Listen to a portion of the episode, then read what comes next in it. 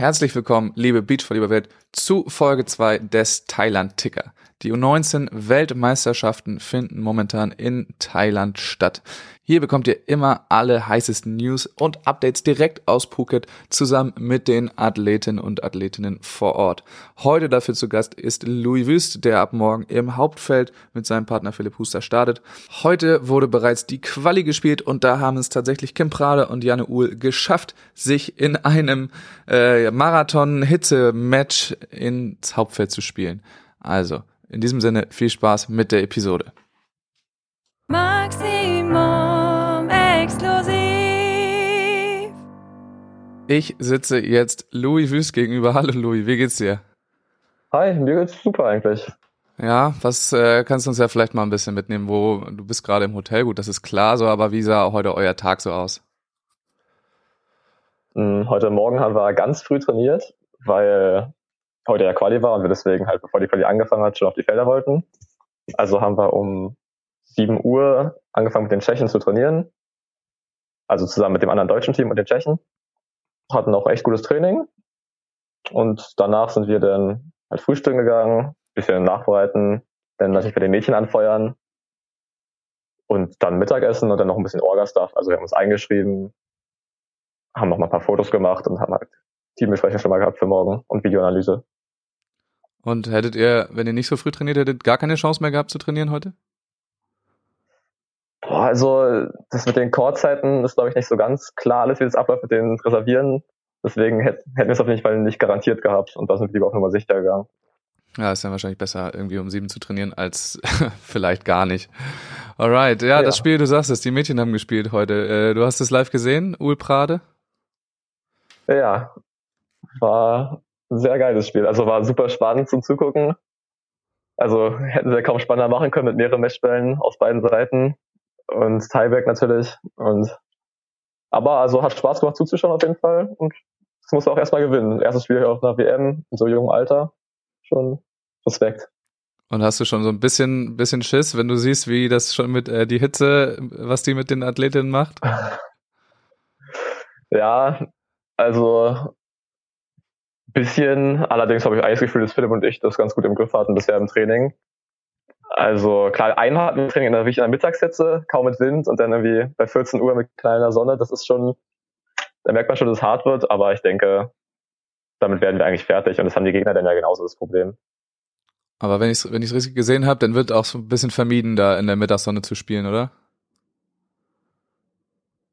Ja, also ich habe mir ehrlich gesagt die Zeiten von den Spielen noch nicht angeguckt, aber ich denke, die geben es schon Mühe, dass es halbwegs ja, es war jetzt nur ja, abläuft. Alles in der Quali war es jetzt halt nur, äh, dass die ja, um elf eigentlich alle schon durch waren. Also um zwölf waren dann alle fertig, um elf die letzten Spiele angepfiffen. Zumindest. Ach so, aber ich glaube, das wird morgen nicht so sein. Also ich glaube, unsere Spiele werden wahrscheinlich so circa elf starten erst. Oh ja, gut, dann haben sie dann den Jackpot gewonnen. mhm. Ja, die Mädels kamen nicht, äh, nicht die ganze Zeit so gut klar mit dem ähm, mit der Hitze. Was war denn eigentlich bei, bei 15-15 los? Ja, da hatte Kim mal einen kurzen Kreislaufzusammenbruch, glaube ich. Die ist dann halt kurz hinter die Bande oder hat sich kurz über die Bande gelehnt und eventuell sich übergeben. Ich bin mir nicht so ganz sicher, was da abgelaufen ist, aber ich denke mal, sie hat sich da übergeben und dann halt eine Medical Timeout genommen. Also klar, also ne, so ein Spiel im Tieback dann geht halt irgendwann ganz schnell auf den Kreislauf und also das habt ihr, ich habe es ja gesagt schon mal von Kim gesehen, damals in einem Halbfinale von der Deutschen Meisterschaft, das ist jetzt auch schon mal passiert. Und ja, also klar, bei den Bedingungen ist wahrscheinlich nochmal wahrscheinlicher, dass sowas passiert und dann muss man halt damit irgendwie klarkommen. Was sie auch ganz gut gemacht hat dann. Ja, auf jeden Fall. Sind dann zurückgekommen, obwohl ich glaube, der erste Ball danach war erstmal ein Netzroller auf äh, Janne. Dann ging es erstmal ja. ein bisschen Rücken zur Wand, haben dann trotzdem noch nachher gewonnen. Aber gut, dass du die Geschichte erzählst. Ich wusste nicht genau, ob ich das erzählen soll, weil ich habe das auch äh, bei der U19 Deutschen Meisterschaft damals äh, mitbekommen. Aber wir haben schon festgehalten, äh, danach 100% Siegquote bisher. Also immer, immer gewonnen, mhm, nachdem so was passiert ist. Also vielleicht so eine Art Ritual. Äh, ja, aber es war, ich fand es krass anzusehen, von, von Anfang an eigentlich ja schon so ein bisschen, ähm, oder so, bei den ersten Punkten hast du schon gesehen, okay, es ist vielleicht doch heiß da und dass sie dennoch so einen Marathon da hinlegen, also Respekt. Ja, das startet, also auch wenn man vor dem Spiel Jörg gesehen hat, der nur ein bisschen Aufstieg auf die Mädchen da gemacht hat, wahrscheinlich beim Warm-Up, der sah auch schon aus, als hätte er gerade zwei Stunden Spielen hinter sich. Und also, wie es dann für die Spieler ist, kann man sich denken. Ja, vielleicht müsste da der DVV auch nochmal überlegen, vielleicht keine grauen Shirts mitzugeben. Also vielleicht vor allem für, ja, das war dann doch auf jeden Fall gut sichtbar. Äh, ja, wo wir gerade da sind, ähm, ich habe das ja dann jetzt im Real Life quasi gesehen, aber man kann die Spiele tatsächlich gucken. Äh, und zwar, damit das auch alle mhm. mitbekommen, ich glaube, den Center Court kann man jetzt am Anfang auf YouTube gucken. Da muss man halt, äh, ja, die Spiele selber findet man jetzt nicht direkt, weil das alles in thailändischer Schrift ist oder wie die auch immer heißt. Aber den Channel findet man leicht. Mhm. mhm. Und zwar heißt der TVA Channel, also Thailand Volleyball Association Channel. Äh, packe ich einfach den Link auch in die Show Notes und den Code 2 kann man, soweit ich das mitbekommen habe, auf der Facebook-Seite von dem äh, thailändischen oh. Verband sehen. Da packe ich dann den Link einfach auch unten rein. Ist nicht ganz so leicht zu finden, aber wenn man es einmal hat, dann äh, werden da die Spiele auch ganz geil gezeigt. Also zumindest Code 1 wird auch richtig produziert und man kann sich das ganz gut angucken. Mhm. So viel dazu. Oh, das ist interessant. Das wusste ich selber auch noch gar nicht. Ja, jetzt, jetzt weißt du es. Und die Ergebnisse kann man äh, auf mhm. der auf der Seite da auch gucken. Den Link packe ich dann auch da rein. Ähm, ja, ist nicht ganz so übersichtlich, muss man sagen, aber wo das habe ich gestern habe ich die äh, Spielansetzung ganz gut in der Beachvolleyball-App von beachvolleyball.de äh, geguckt. Da waren die auf jeden Fall als erstes drin. Aber vielleicht wird das ja noch besser bei ähm, der FIVB-Seite. Da packe ich den Link einfach auch alles mit rein. Äh, was mir aufgefallen ist bei dem Spiel gerade von den Mädels, äh, was ist bitte an Coaching erlaubt und was ist äh, was ist nicht erlaubt? Eigentlich ist so ziemlich alles erlaubt hier. Also ich kenne es auch von Jugendturnieren, dass oft nur die Trainer an Auszeiten reden dürfen. Aber hier dürfen die auch reinrufen, im Spiel was sagen. Die dürfen auch bei den Seitenwechseln zu den Spielern laufen und den Flaschen in die Hand drücken, dass man halt kurz was trinken kann. Und dabei halt noch ein bisschen reden. Ja, und die Trainer dürfen auch Auszeiten nehmen. Also die haben eigentlich alle Freiheiten der Welt. Ach krass, die Trainer dürfen Auszeiten nehmen, okay. Heftig, ja. Ich hatte äh, mhm. ja alles schon mal gesehen, bis auf dieses, ich darf auch im Spiel wirklich was reinrufen. Oder, oder vor, ich glaube im Ballwechsel nicht. Aber ja, zwischen den Ballwechseln. Ja, du darfst jetzt keinen Call geben, Line, das wäre dann nochmal ein bisschen unfair. Nee, nee. Aber so zwischendurch darf auch gecoacht werden. Zumindest hat Jörg es gemacht, das ja. können wir sagen. Nee, ich habe ich hab auch nochmal nachgefragt, das ist auch erlaubt alles. Also.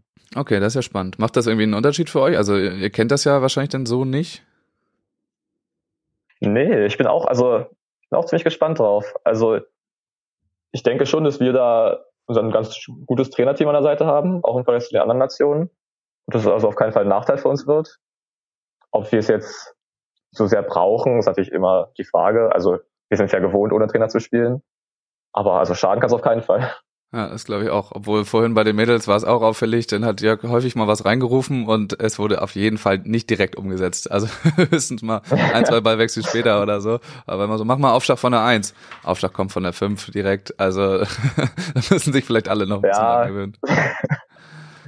Ich denke auch. Und dann, also dann auch immer Hitze vom Spiel, dann hat man so viele Sachen im Kopf, dann hat man vielleicht den Einruf vom Trainer auch gar nicht so richtig wahrgenommen, weil man eh ein bisschen bei sich ist im Fokus. Aber klar, eben ist auch eine Gewöhnungssache, denn den Trainer auch wieder mit wahrnehmen und vielleicht ein bisschen daran noch denken, ist auch immer was anderes als sonst. Ja, auf jeden Fall. Ich finde auch, äh, ja, finde ich gut, wie du es gesagt hast. Also es kann euch auf keinen Fall schaden. Das, ähm, ja, vielleicht könnt ja. ihr auch ein paar Vorteile rausziehen. Ihr habt also schon besprochen auch äh, mit dem Trainerteam, das war dann wahrscheinlich heute schon. Ne? Was habt ihr euch denn nun so äh, vorgenommen und, und analysiert und so weiter? Oh, also wir sind natürlich sehr bei uns, weil wir wissen erstens unser Gegner noch nicht und zweitens gibt es von den meisten Gegnern hier natürlich auch nicht viel Videomaterial oder irgendwas. Also haben wir nochmal unsere ganzen technischen Knotenpunkte besprochen.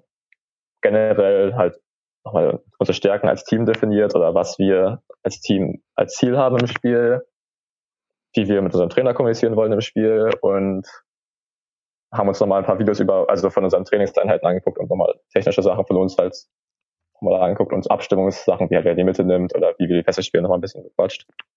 Was sind denn so eure, eure Teamstärken? Hm, also bei Philipp und mir auf jeden Fall Blockfeldabwehr, denke ich. Also Philipp ist natürlich ein super Block. Und besonders in der Höhe, wo wahrscheinlich viele hier noch nie gegen gespielt haben, die mitspielen. Und ich kann natürlich auch, also vor allem Shots kann ich, ich bin halt recht schnell in der Abwehr. Da haben wir eine gute, also da werden wir Gegner auf jeden Fall auf die Nerven gehen. Und ich denke auch mit Philipp haben wir auf jeden Fall einen athletischen Vorteil gegenüber den meisten anderen Teams hier generell. Also auch im Angriff. Und ich denke, so, also neben dem Court oder auch auf dem Court, aber im Mental haben wir auch noch die Stärke, dass wir sehr ruhig sind als Team. Also wir sind beide jetzt halt nicht super emotional oder extrovertiert, aber wir bleiben halt sehr ruhig und können auch, denke ich, wenn wir mal zurückliegen oder wenn es halt schwieriger wird, beide ruhig im Kopf bleiben und das zu Ende spielen. Und wie schätzt du so eure Rolle so in diesem äh, Teilnehmerfeld ein? Also wie gesagt, ich kenne jetzt die meisten Teams äh, von da nicht, kann das nicht so richtig bewerten, aber ihr kennt euch ja nun als Partner auch recht gut, habt den Vorteil, dass ihr jetzt nicht einfach zusammengewürfelt wurdet. Ähm, ja, und seid ja auch jetzt gar nicht so weit unten gesetzt.